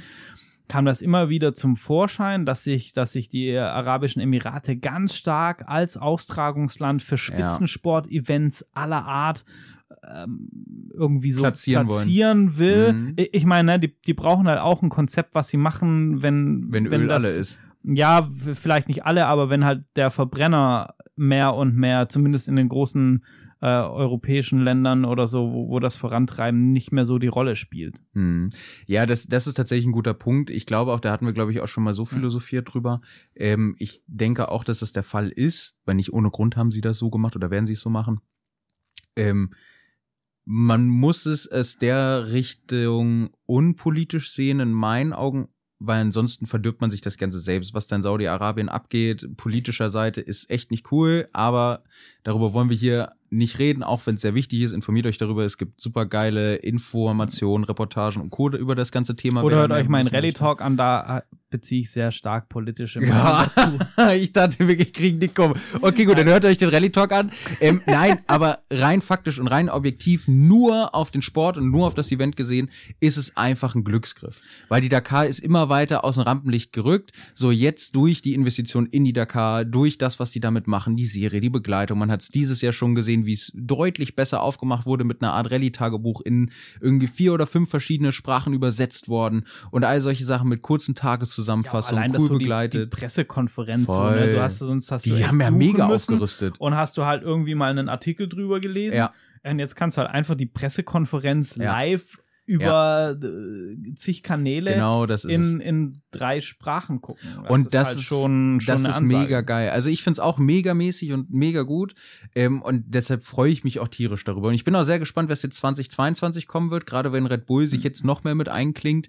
Was für geile Aufnahmen kommen da endlich raus. Und ich hoffe ja immer noch, dass man mal irgendwie ähm, so, so eine Highlight-Onboard-Aufnahme von irgendwelchen Fahrern bekommt. Ja. Weil das fehlt mir echt noch so ein bisschen, dass zumindest so Kurzetappen oder ähnliches oder halt eben Highlights in Form von besonders technische Parts einfach mit reingeschnitten werden. Also man, man muss ein mal besseres gucken, Gefühl für wir, haben das 2018 gemacht, Dakar Mhm. Heroes, gibt's eine komplette Playlist mit irgendwie Nice. 30 Videos auf YouTube, wo die Fahrern einfach GoPros mitgenommen haben und die dann gefilmt haben. Und also von Autos, Trucks, du hast mal im Motofahrer, alles Ja. Mögliche dabei. Und auch so machen die da ziemlich viel und gerade Red Bull TV wird da wieder ziemlich viel bringen. Ja, die werden richtig. Weil Red Bull halt auch, die machen ja wahnsinnig viel Nachwuchsarbeit in dem Bereich. Alter, das ist einfach ein Marketingkonzern Ja, vor dem Herrn. Wahnsinn. Und man kann sagen, was man will. Und ich weiß, es gibt auch viel negative Seiten über Red Bull oder negative Stimmen. Es ist einfach Hut ab, wie die es geschafft haben, sich von so einer Energy Drink Firma umzuentwickeln zu einem wirklichen Marketing-Giganten. Ja, Jeder auch, auch kennt so, Red Bull. auch so Jeder. Eine, auch so eine, dass es halt einfach so eine, weißt du, so eine Brand ist mit ja, ey, voll. Sonnenbrillen, Jacken, voll. Klamotten, Voll. keine Ahnung, es gibt äh, Die glaub haben ein eigenes Schachteam. es gibt für jeden, ja, auch so, weißt du, ganz, äh, egal ob Dance Battles und was weiß ich, Ja. und halt auch immer dann gleich mit der kompletten Schiene, dass du Sneakers, Trinkflaschen, Mützen, Voll, voll. Und- Durchgebrandet hoch 10. Ich, ich glaube, das ist, also wahrscheinlich ist das echt eine der wertvollsten Marken der Welt irgendwie so. Mit Voll. FC Bayern und Coca-Cola und was weiß ich, sind die sicherlich weit, weit vorne dabei. Und Und, und, das verkaufen Zuckerplörre, ne? So krass Ey, es gesagt. ist so. das Es ist echt- aber wirklich so, ne? Die haben einfach nie, die, wenn man es runterbricht, haben sie eigentlich nur ein Produkt. Ja. Was sie in verschiedenen Variationen und Farben vertreiben. Ja. Äh, es ist wirklich Hut ab, dass es gemacht haben, aber es ist geil und klar, man kann davon halten, was man will, aber, das darf man auch nicht ganz vergessen, sie tun was für den Actionsport. Definitiv. Und ja. das rechne ich denen sehr hoch an, Das dass Krasse ist ja auch, Linie treu ich, geblieben sind. dass man ja ganz oft, also geht's mir selber, dass wenn ich Red Bull sehe, dass ich das gar nicht mehr unbedingt mit diesem Getränk verknüpfe, Null. sondern weil ich mir denke, oh, da geht irgendeine coole Scheiße ab, Ja. musst du dir unbedingt Ja. angucken. Ne? Und, und ist, genau äh, das war ja hundertprozentig deren Ziel und sie haben es erreicht und sie haben es gut erreicht. Da kann man sagen, Ja. was man will. Es ist einfach eine geile Marke Fall. geworden. Nee, und ich sehe es aber ganz genauso. Ich glaube, da wird jetzt bei 2022 wird's richtig geil werden und sie werden es gut aufblasen. Und ich glaube auch, dass auch gerade Marken wie Ducati, äh, Aprilia oder sonst welche jetzt neue Sachen rausbringen, sehr stark davon profitieren ich werden. überlege gerade, wie geil wäre das denn, wenn äh, Aprilia und Ducati noch in die Dakar einsteigen würden. Ey, ich, ich habe schon mal Ey, überlegt. bitte, und dann muss BMW nachziehen, weil Ja. BMW baut einen 450 Kubik Boxer im Retro-Dakar-Design und fahrt die Dakar damit, dass ihr Oh, Ey, der- das wäre ja der Hammer. Das, ich würde so feiern. Ich weiß nicht, ob man einen 450 Kubik Boxer Motor bauen Keine kann. Ahnung. Aber dann macht halt nur den Einzylinder tot, dass der als Deko da ist. Und Ja. der ich ich fänd's kein, der, das ist nur Schwungmasse. ja, ist mir, ich, ich fänd's so geil, das zu Ich sehen. kann's aber, ich fänd's kann's aber völlig verstehen. Ey, wie geil wäre das, das so, weißt du, so in diesem alten Ich habe Rallye-Look. ich hab aber Oh. sowieso mal überlegt, wie geil wäre das, wenn es bei der Dakar, wie bei der Rallye damals auch, wie Rallye Gruppe B, sowas nur für die Dakar. So im Motto, Alter, fuck it, gib ihm einfach mal gucken, was ihr hier eigentlich könnt. Ihr habt jetzt eine Limitierung nicht auf 450 Kubik, sondern auf 1000 Kubik Alter. und ihr dürft, ja gut, okay, sagen wir mal sieben, sagen wir mal 800 Kubik. So, und XY, und dann kriegen die meinetwegen auch eine leichtere Strecke, ist ja völlig cool, dass die sich nicht gleich totfahren. Also du, du weißt schon, dass genau aus diesem Grund, was du gerade gesagt hast, Ja, die Gruppe weiß. B und die Beschränkung bei der Dakar. ja, leider.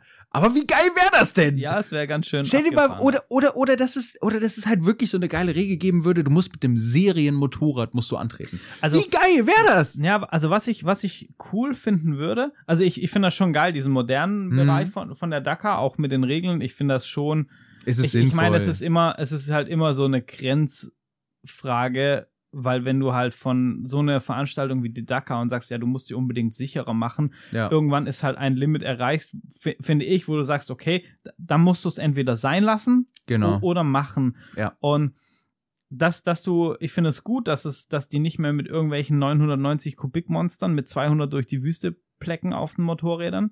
Das ist schon, die sind schnell genug auf den 450ern. Ja, das ist, und wahrscheinlich haben die 450er mittlerweile fast genauso viel PS wie die 990er damals. Wahrscheinlich, wahrscheinlich ja, weil also und von von dem her finde ich ist das okay. Ich würde es aber nicht noch weiter reglementieren. Nein. Dann eher solche Sachen wie dass du über komplexere Navigation Tempo rausnimmst und natürlich halt das Sicherheitsequipment und so.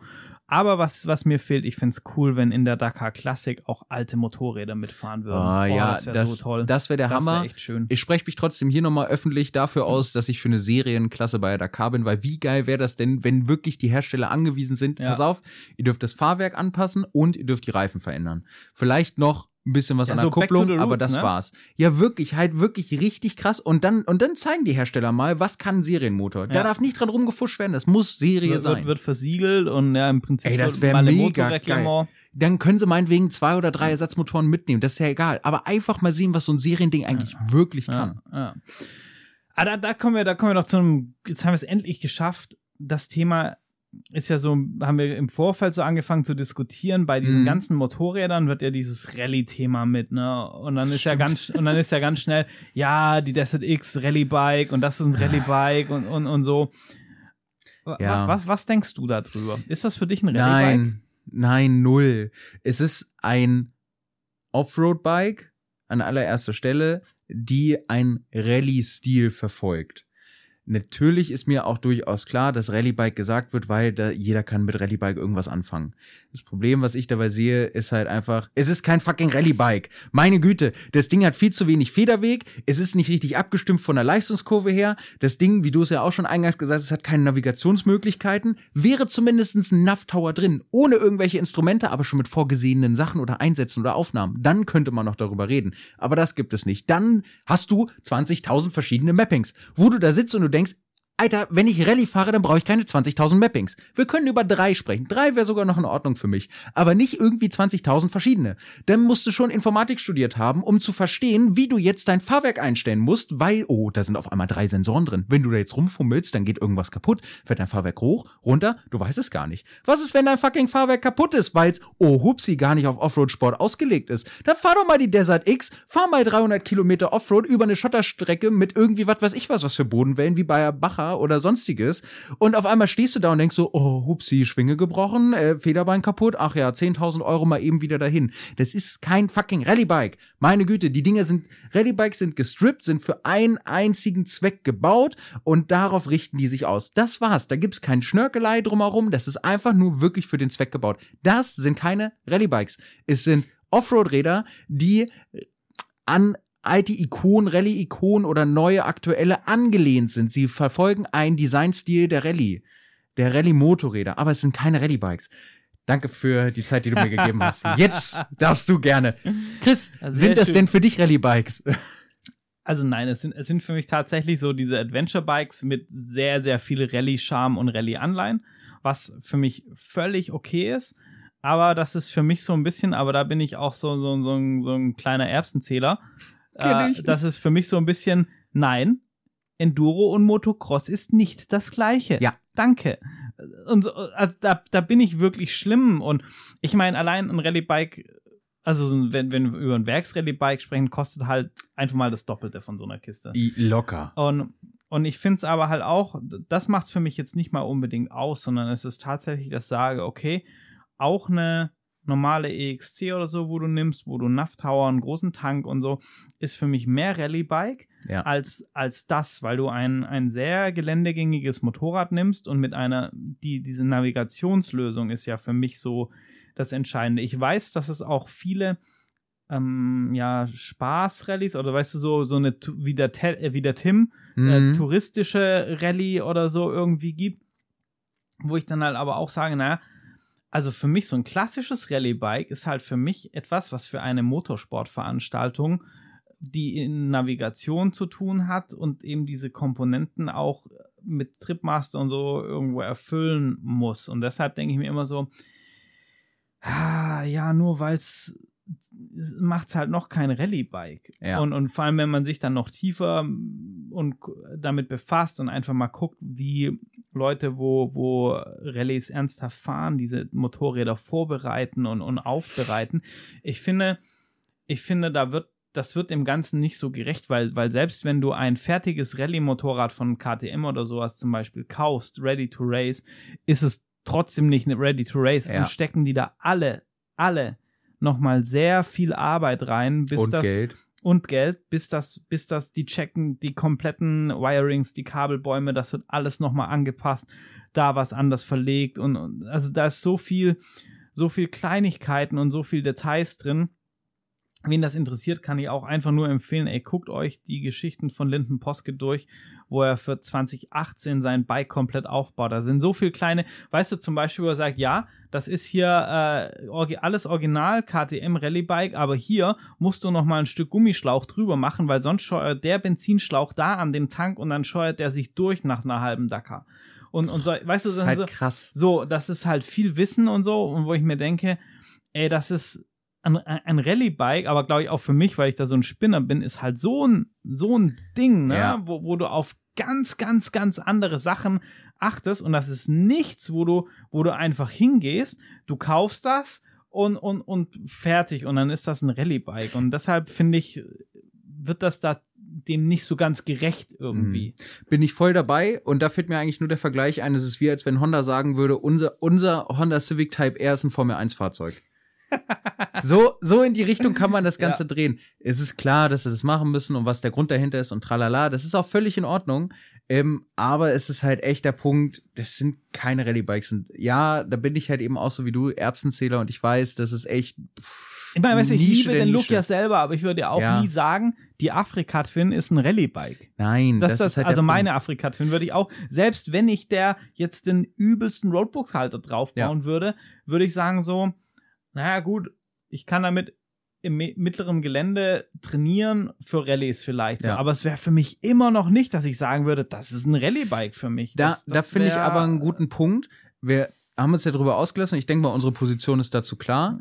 Ähm, aber man soll ja nicht immer nur Negatives sagen, sondern man soll ja auch Lösungsvorschläge geben. Und ähm, deshalb die Frage an dich, da bin ich sehr gespannt, was du sagst.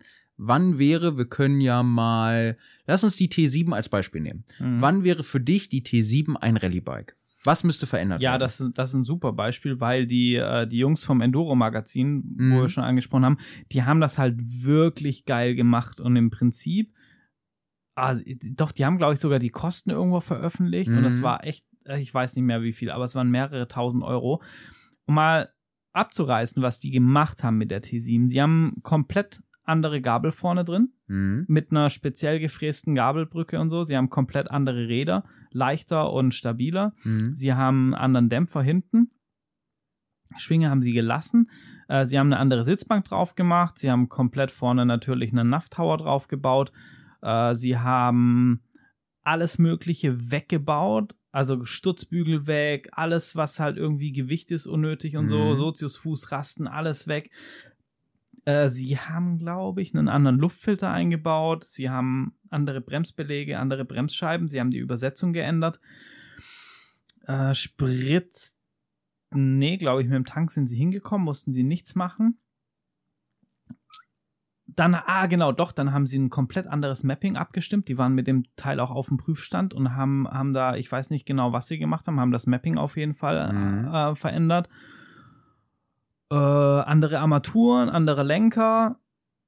So, das war es, glaube ich, mal im Groben, was die gemacht haben, Mhm. mit dem Ding die Rallye Breslau, was jetzt kein, also ist schon eine, eine anspruchsvolle Amateursrallye, aber es ist noch nicht die Andalusia Rallye oder so, wo irgendwie hier Road to Dakar oder so auf Mhm. dem Niveau ist. Es ist schon eher noch eine, eine ja, machbare Rallye, sage ich mal irgendwie, oder wo jetzt auch noch keine Werksteams oder so mitfahren. Und das waren schon viele tausend Euro, was da reingegangen sind, was sie gemacht haben. Und ab dem Moment, so wie sie dann stand, und am Tim stand auch eine, die war von äh, Twalcom umgebaut. Mhm. Und die war augenscheinlich, würde ich mal sagen, auf ähnlichem Niveau umgebaut, wo ich dann sage, okay, jetzt sprechen wir für mich über ein Rallye-Bike. Okay, gut. Wenn wir jetzt, äh, dann spezifiziere ich nochmal die Eingangsfrage. Äh, wenn Yamaha nächstes Jahr die T7 rausbringt und sie als Rallye-Bike bewirbt, ähm, wann würdest du sagen, okay, mit dieser serienmäßigen Ausstattung wäre ich zufrieden, wenn wir das Rallye-Bike nennen? Also Fahrwerk vorne, hinten, Ja. mindestens 270, 280 Millimeter Okay. Federweg, voll einstellbar. Ja. Äh, entsprechend natürlich ja Speichenräder, am besten einen Satz Excel-Felgen oder so irgendwas Mhm. drauf, wo du auch tauschen kannst. Dann natürlich von der von der Bereifung passend, so dass du ah Mhm. genau hinten eine schmalere Felge als die Originale, dass du auch Okay. äh, die die ähm, die Rallye-Reifen und die Sport-Enduro-Reifen aufziehen kannst. Okay, guter Punkt. Äh, Mhm. Ganz wichtig, das haben sie nämlich auch noch gemacht. Ja, die haben hinten eine schmalere Felge drauf Mhm. dass du, dass du die, ähm, die Desert ähm, von Michelin, die Desert Race heißen, die Reifen Mhm. fahren mit Mousse, genau. Ganz wichtig, dass du mit Mousse fahren kannst, das habe ich noch vergessen. Und dann sollte sie entsprechend gewichtsoptimiert sein, was irgendwie geht. Also alles Unnötige weg. Da brauchst du keine Soziusfußrasten, da brauchst du keine äh, Stutzbügelmontagepunkte oder so Mhm. irgendwas. Und dann natürlich zumindest, dass du relativ einfach äh, dieses Navigationsgerödel vorne aufbauen kannst. Das muss jetzt nicht unbedingt komplett fertig mit Roadbook und so ausgeliefert sein, aber dass du die Option hast, das relativ simpel zu machen, Mhm. fände ich gut. Ähm, genau, eine entsprechende Sitzbank dann noch, wo, wo sportlich ist, auf der du gut arbeiten kannst. Äh, und, ah, genau, ein äh, sehr sportliches Heck mit kleinem Kennzeichenhalter, weil ich glaube, dass wenn du richtig Rallye fährst, dieses, diese großen Plastikdinger, wo das Nummernschild dran ist Mhm. und so, das machst du halt nicht lang, sondern brauchst halt einen Sportkennzeichenhalter und so.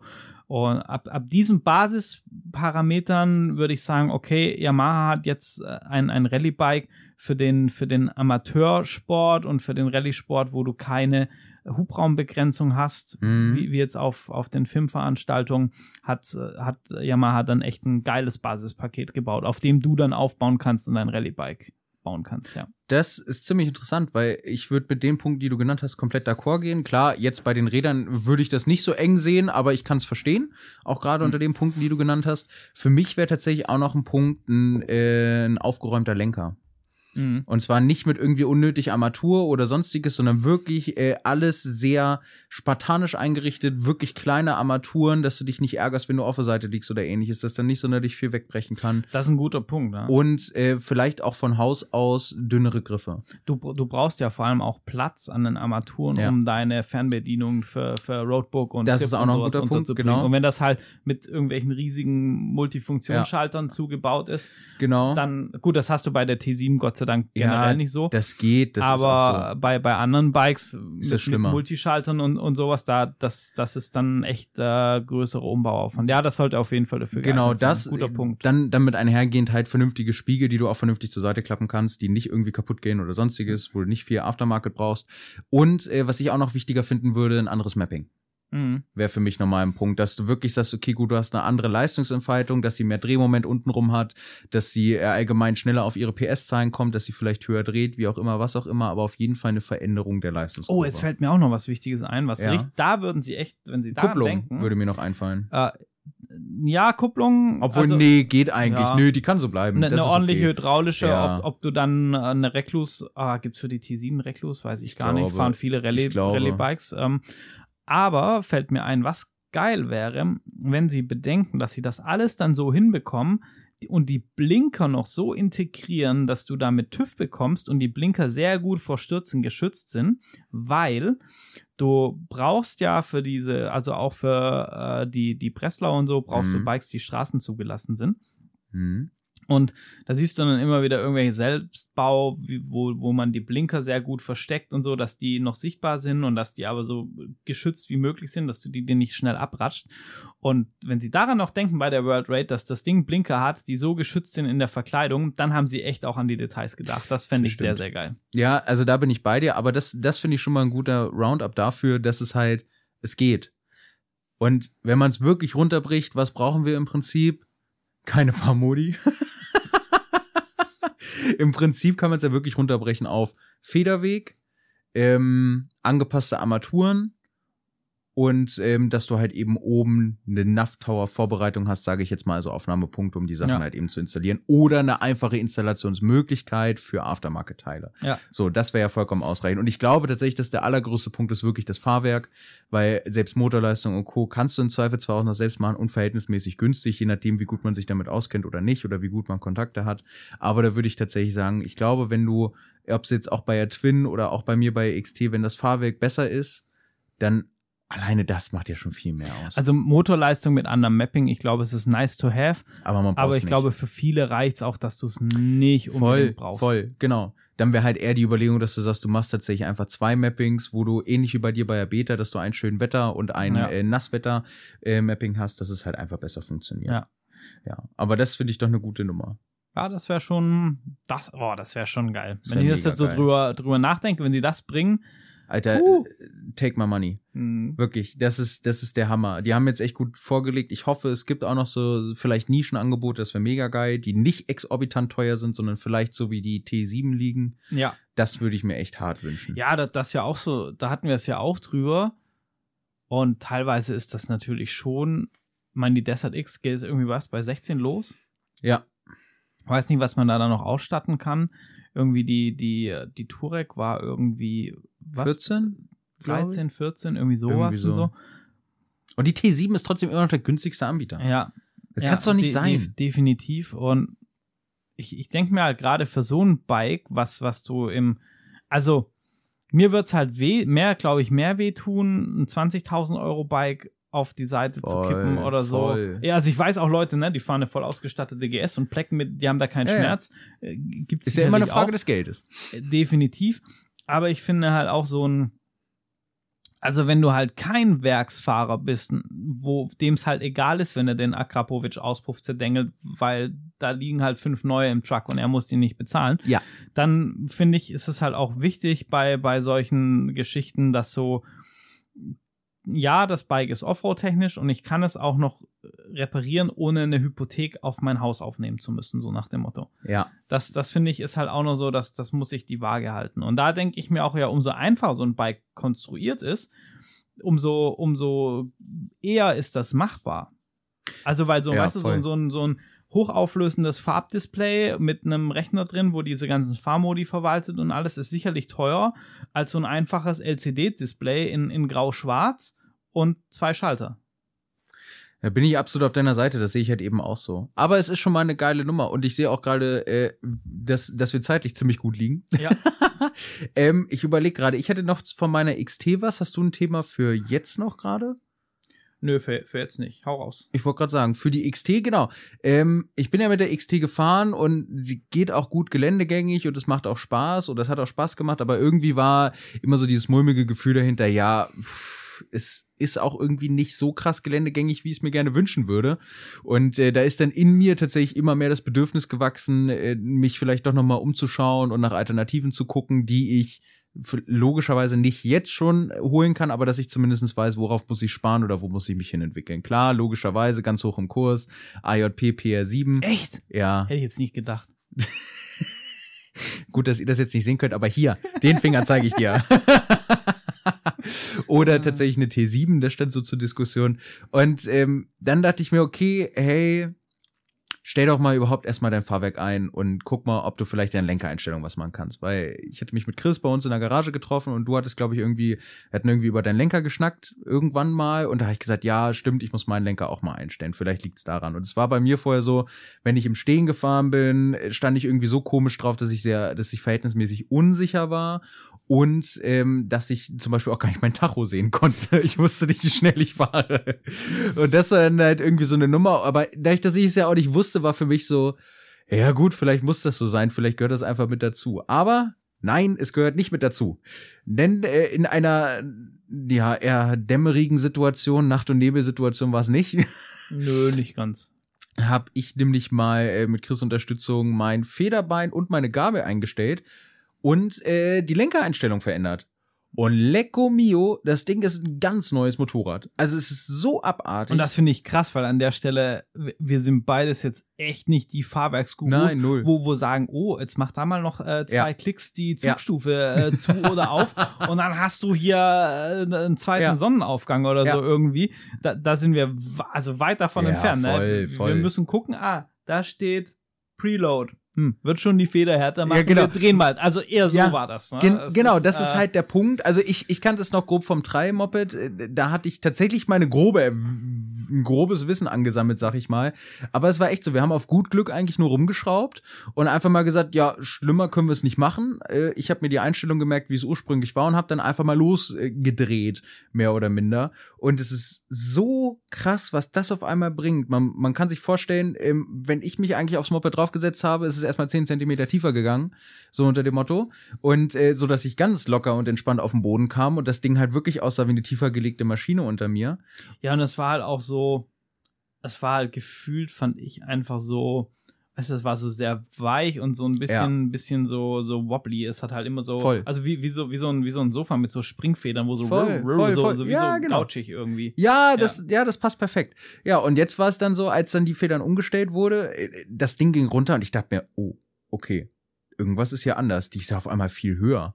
Die ist ja gar nicht so tief. Und auch als ich mich draufgesetzt habe, war auf einmal ein ganz anderes Sitzgefühl, wo ich mir dachte, okay, das ist ja echt angenehm und für mich eigentlich schon deutlich besser, als hätte ich irgendwie eine höhere Sitzbank rangebaut. So habe ich mich gefühlt. Es war total geil. Das heißt, das hat schon mal viel gebracht. Und was ich nicht gedacht hätte, wie viel, wie krass ausschlaggebend das ist, diese fucking Lenkereinstellung. Mhm.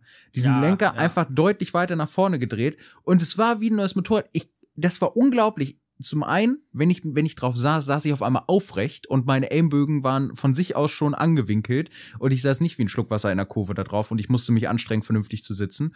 Und wenn ich, äh, wenn ich im Stehen gefahren bin, stand ich aufrecht und ich konnte sogar sehen, wie schnell ich fahre, weil ich mein Tacho sehen konnte. Hm. Das war eine Nummer, es war wirklich ein Unterschied wie Tag und Nacht. Ich konnte auf einmal im Schritttempo irgendwie äh, achten fahren und sonstiges, was vorher nicht ging, weil ich einfach nicht das Gleichgewicht gefunden habe. Es hat auf einmal alles funktioniert und es lief alles wunderbar. Ich glaube, das ist auch super, also klar, das ist super komplex. Ich selber würde zum Beispiel an einem Schirmpaket nicht unbedingt irgendwas ändern, weil ich sage, okay, da macht es echt Sinn, dass, dass du äh, die Erfahrung sammelst oder mit Leuten zumindest sprichst, die das schon mal gemacht haben. Aber ich glaube so, weißt du, mit Vorspannung und so, du musst ja im Prinzip nur grob merken, wie war das davor Ja. und, und wie viel Umdrehungen habe ich rechts, links gemacht. Und wenn es dann scheiße ist, dann, dann machst du es halt rückgängig. So. Genau. Aber ich glaube, das bringt viel, das, ähm, das sich damit auseinanderzusetzen und zu probieren. Und ich habe jetzt auch an der, an der Afrikat finden, ich will vorne andere Federn nochmal reinmachen und frisches Öl und habe Lust, das, das Federbein selber zu revidieren. Federbein oder Gabel? Federbein. Das Federbein selber Okay. zu revidieren. Da gibt's äh, irgendwie in Tschechien oder so, der hat so ein Kit dafür gemacht. Ey, wirklich, ich bleib dabei. Ich bin gespannt, wie das. Ich, ich würde mich Und- nicht trauen. Also Hut ab. Ich habe echt Respekt davor. ja. Aber ich habe auch Bock, das zu machen. Jetzt nicht mal, also das Federbein ist immer noch sehr gut. Ich, Ja. ich weiß, wenn ich jetzt irgendwie ein Ölins oder ein Wilbers oder dann, Ist ein dann wäre da ein krasser klar. Unterschied. Und ich habe aber auch, also zum einen habe ich Lust, diesen Unterschied zu gucken, was kann man aus diesem alten Federbein rausholen. Und ich habe aber auch total Bock, mich mit der Materie einfach zu befassen und das selber mal auseinanderzubauen, zu gucken und dann auch zu gucken, ob ich ein neues kaufen muss oder, oder ob ich das wieder zusammenbekomme. Ja, das ist, das ist ein sehr guter Punkt. ja. Das ist ein sehr guter Punkt. Nee, ich, ich sehe es aber tatsächlich äh, genauso. Also ich glaube, das macht auch viel. Aber da war ich tatsächlich erstaunt. Ich bin bei uns auf dem Garagenhof, bin ich dann kurz irgendwie eine Runde gedreht und man kann sich vorstellen, wenn man von Hof runterfährt, hat man so eine leichte abschüssige Stelle. Mhm. Die bin ich dann halt im zweiten Gang ein bisschen flotter hoch und siehe da, das Ding ging auf einmal auch aufs Hinterrad, Ja. was ich vorher Ja. nicht geschafft habe, weil sie einfach zu weich war und Ja. immer den Bodenkontakt hatte. Und das war echt eine Nummer für sich, ja. Und am nächsten Tag bin ich dann in den Sandkasten gefahren bei uns äh, und habe das Ganze mal ausprobiert. Ich habe sie jetzt nicht völlig an die Grenzen gebracht, aber alleine schon, dass ich über ein ähm, über einen Bereich, wo Bodenwellen drin sind, nicht mehr langsam oder ähnliches fahren muss, sondern dass ich schnell fahren konnte und die auf dem Hinterrad fahren konnte. Also wir reden jetzt nicht davon, dass ich alle auf dem Hinterrad gefahren bin, sondern praktisch beim ersten abgehoben, auf dem Hinterrad durchs Tal, beim zweiten dann wieder runter oder vielleicht maximal drei, äh, zwei Bodenwellen hintereinander auf dem Hinterrad Mhm. gefahren. Aber äh, dass das alleine geht, dass ich mit irgendwie wirklich 30 Sachen oder 40 Sachen durch den Tiefsand über Bodenwellen fahren kann, dann scharf anbremsen kann und dann abbiegen kann, um auf dem Single Trail zu bleiben, das ist der Hammer. Ja. Also es hat sich gefahren einfach wie ein ganz anderes Motorrad. Ich konnte auf einmal im Stehen, konnte ich die Kurven schnell fahren, was vorher nie ging. Ja. Und das ist echt so eine Geschichte, wo ich dachte, lecco mio, ich hätte niemals gedacht, dass es so ein immenser Unterschied ist. Und ich glaube, da zeigt sich das mal wieder, selbst bei meinem, mein, mein Dad fährt ja so ein Retro-Bike. ja, Und dem haben wir die Gabel überarbeiten lassen, also schon, schon ewig her. Ja. Und davor, da- ey, das so, so furchtbares Ding. ja, Es ist jetzt immer noch nicht mein Motorrad vom Sitzposition und allem drum und dran. Aber mit dieser anderen Gabel ist das ein komplett anderes Motorrad, wo ich, wo halt für mich so ein Ding ist, ey, mehr Leistung oder keine Ahnung, irgendwelchen Kram, was, was halt gut aussieht. Ja, kannst du alles machen. ja. Aber was wirklich was bringt und was immer sein Geld wert ist, ist, wenn du vernünftig dein Fahrwerk verbesserst. Es ist auch so. Und ich, ich muss auch ehrlich sagen, ich, ich beneide es. Ich habe mal mit so einem ähm, Fahrer im Hope-Park gesprochen. mhm. Die haben mir halt erzählt, na, da, da kommen dann da die, die, die fahren halt irgendwie deutsche Enduro-Meisterschaft, was Mhm. weiß ich was. Die sind dann ein Wochenende im Hope-Park und da kommt irgendwie so ein Fahrwerksguru, der filmt die, guckt sich das an, wie die fahren, dann passt er denen ihr Fahrwerk an, dann fahren die wieder, er guckt sich das wieder an und kriegt Feedback von denen und die sind einfach ein ganzes Wochenende da und stimmen nur das Fahrwerk ab. Ja, das Und- ist krass. Also, und ich, da bin ich so ein bisschen neidisch drauf, weil, weil ich das jetzt selber auch bei der Beta einfach merke, wie, wie krass der Unterschied ist, ob was für ein Fahrwerk du drin hast.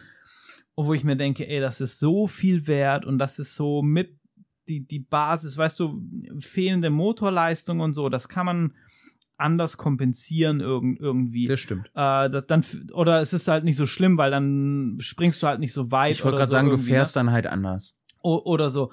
Aber ein, also ein Fahrwerk, was halt auf einmal geil funktioniert, das macht so viel aus. So, so heftig. viel. Und, und hilft dir dann ja natürlich auch in Sachen Traktion und, und so. Al- Allein, wo, wo wir jetzt fahren waren und du gesagt, ey, das ist so krass mit deiner Beta, du machst einfach brumm, brumm, brumm und, Und du bist fährst oben. da oben. So, Ja. ne? Total easy peasy Ja. weil, weil so, wenn wird dieses Fahrwerk und dieser, dieser Motor so gut zusammenpassen. Und deshalb glaube ich halt echt, ey, Fahrwerk ist so entscheidend. Das ist halt wirklich ein großer Punkt. Und ey, ey, ich stimme dir in einem Punkt zu, die du gesagt hast. Also ich sehe es ganz genauso, da, da muss man sich echt mit auseinandersetzen. Aber lustigerweise ist auch noch ein weiterer Punkt bei mir aufgefallen, wo wir auch schon drüber geschnackt haben. Und zwar glaube ich, dass ich wirklich die Griffheizung rausschmeiße und einfach gegen dünnere Griffe tausche. Weil es ist echt, jetzt, jetzt bin ich so angefixt, die XT einfach noch mehr darauf vorzubereiten, wirklich mehr Offroad zu fahren. Also wir hatten schon drüber gesprochen. Ja. Überlegung ist, äh, was am Vergaser zu ändern. Vielleicht ein ja. Dynojet-Kit ähm, oder ähnliches für den Vergaser zu organisieren.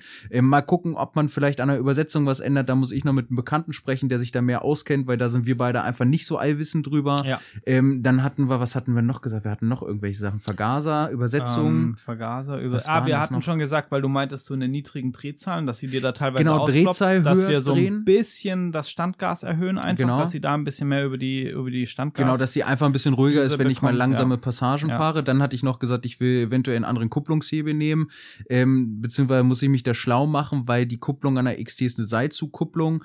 Die ist halt ein bisschen störrisch das ist jetzt, also es geht, aber man merkt halt schon, wenn man eine Zeit lang fährt, dass es halt schöner sein kann. Und da will ich mal gucken, ob es irgendwelche hm. Techniken gibt, die kostengünstig sind, ja. also unter 100 Euro im Optimalfall. Ähm, weil wir ja, wissen, safe. ja, hätte ich jetzt auch getippt und allgemein auch andere Hebeleien, dass ich halt ja. besser greifen kann, dass ich einfach so ein bisschen mehr in den Offroad-Bereich reinkomme. Also ich bin mittlerweile auch angefixt, wie man raushören kann und ich habe auch mega Bock. Ich bin so Also voll lustig, ne? Ich will die Twin ja auch mehr Richtung Gelände und mit einer, mit einer digitalen Roadbook-Lösung zum, zum Trainieren und so bin ich echt gespannt, wo die Bikes landen.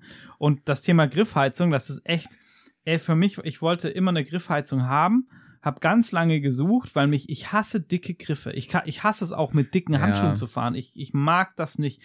Ist wahrscheinlich viel Gewohnheitssache, aber ich, ich mag keine dicken Griffe. Ich kann es verstehen. Und deshalb habe ich ja die, die, diese Cool Ride, äh, also no, Hashtag No Werbung und so weiter und so fort, aber wo du halt ähm, Heizpatronen in den Lenker einbaust. Mhm. Und dadurch fährst du ganz normal diese, diese Gummigriffe und die kannst du halt auch ganz normal wieder wechseln, weil, weil bei den Griffheizungen, wo du ja oben also drüber ja. schraubst, wenn, wenn die mal durchge... Äh, meistens sind die halt auch so harten, relativ ja. hart oder wenn die so soft sind, wenn die abgegriffen sind, ja, da kannst du keine neuen Griffgummis drüber Ich wollte gerade sagen, das kannst du dann auch wieder vergessen. Ich bin Und mal gespannt, wie es bei mir wird oder wie es sich verändert. Ähm, ich freue mich ehrlich gesagt schon drauf. Ich hab, bin auch echt hart angefixt und habe mega Bock auch das Ding so ein bisschen herzufahren. Aber erstmal braucht die X10 Service und wahrscheinlich eine neue Kupplungsdecke-Dichtung weil sie da ein bisschen rausdrückt. Das könnte eventuell daran liegen, hatten wir auch schon gesagt, dass dadurch, dass ich viel mit Kupplung fahre, auch gerade im Gelände. Da wollten wir noch ein anderes Öl, dass wir vielleicht genau. auf ein, auf ein hochwer hochwertiges Öl, genau. wie, wie in so ein V300 oder sowas genau. gehen, um. Weil die Überlegung so war halt eben jetzt klar, neben dem, dass die Dichtung durch sein könnte, halt eben auch noch der Punkt, okay, was ist eventuell, wenn der Öldruck einfach zu hoch wurde, beziehungsweise die, die Kupplung, das Kupplungsöl das zu halt heiß zu warm, wurde. Ne, dass wir da ein ja, bisschen mehr Spielraum das bekommen. Das ist halt ja. das Ding. Aber ich denke auch mal, dass wir das relativ gut machen können. Ja, und da bin ich halt mega gespannt. Ich freue mich richtig hart drauf, das Ganze zu machen. Ich muss auch dazu sagen, es wird auf jeden Fall ein Low-Budget-Projekt. Ich werde die Kosten versuchen, so möglichst gering zu halten, wie es nur geht, weil ich einfach nicht so viel Kohle momentan habe. Aber umso interessanter wird's einfach. Und da habe ich mega Bock drauf. Also ich habe mich neu verliebt in die XT. Du hast dich ja auch ein bisschen neu verliebt in die Twin. Ich bin mega gespannt, wann du mit der fertig bist und wann wir dann endlich mal tatsächlich offiziell zusammen ins Gelände fahren. Ja. Mit den Dicken.